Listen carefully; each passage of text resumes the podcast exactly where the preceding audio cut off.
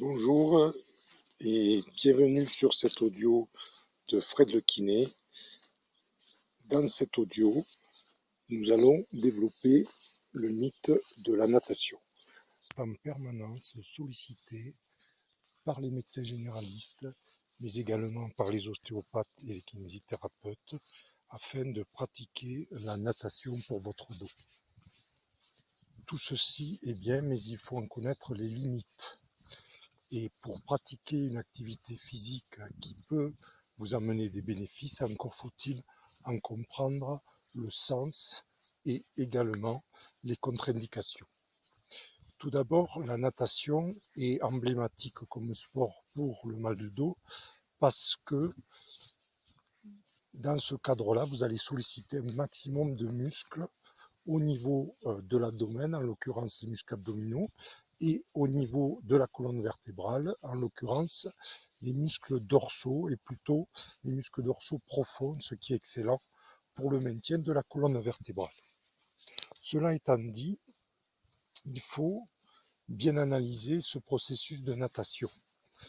La natation peut vous amener des bénéfices dans les conditions où votre nage sera techniquement satisfaisante.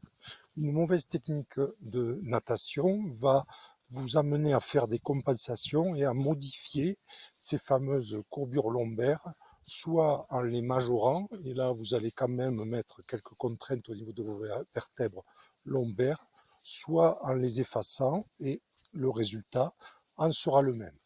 L'intérêt toutefois, c'est que euh, l'eau, avec la loi d'Archimède, va vous permettre de diminuer au maximum la pesanteur, donc de diminuer les contraintes que vous pouvez mettre au niveau de cette colonne vertébrale.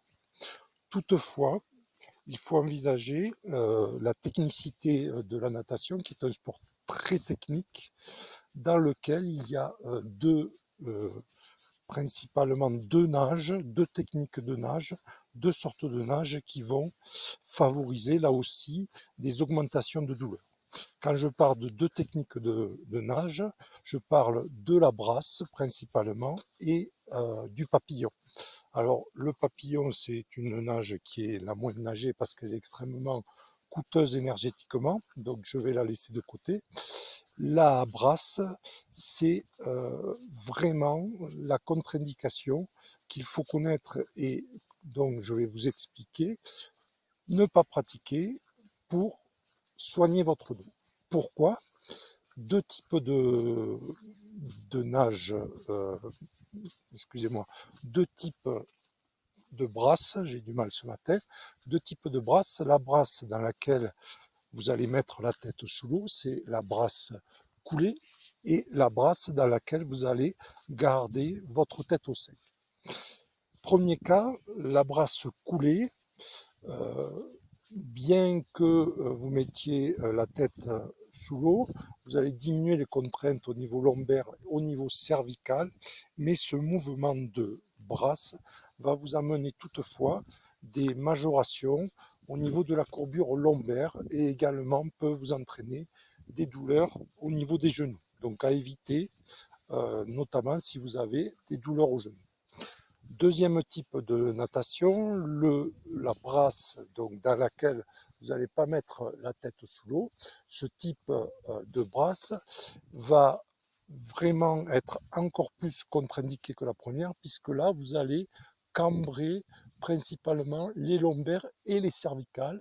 Et vous allez forcément, en faisant une demi-heure par exemple de, euh, de brasse comme indiqué préalablement, vous allez forcément provoquer des douleurs et des contractures importantes, notamment au niveau cervical. Alors c'est bien euh, de dire ce qu'il ne faut pas faire, mais qu'est-ce qu'on peut faire Eh bien, ce que je vous propose, c'est plutôt et principalement de faire du dos crawlé et du crawl. Donc alternez les deux parce que vous allez travailler les muscles dans différentes positions et dans différents modes de contraction. Donc ça, euh, c'est excellent. Donc vous pouvez varier alternativement, euh, par exemple, 5 minutes euh, de dos crawlé, 5 minutes de crawl sur à peu près un volume de 20 minutes minimum.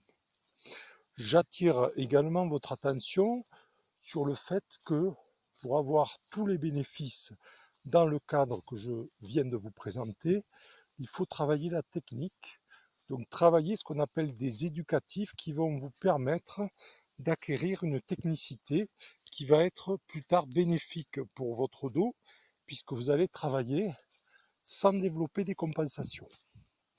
Donc pour résumer, la natation, oui, principalement et uniquement dos crawlé et le crawl.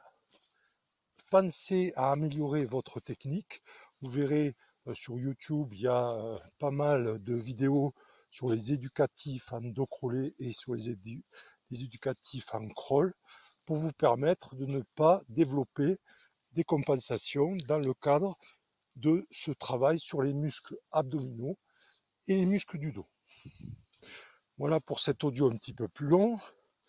Je vous souhaite une bonne séquence de natation et je vous dis à bientôt pour un autre audio.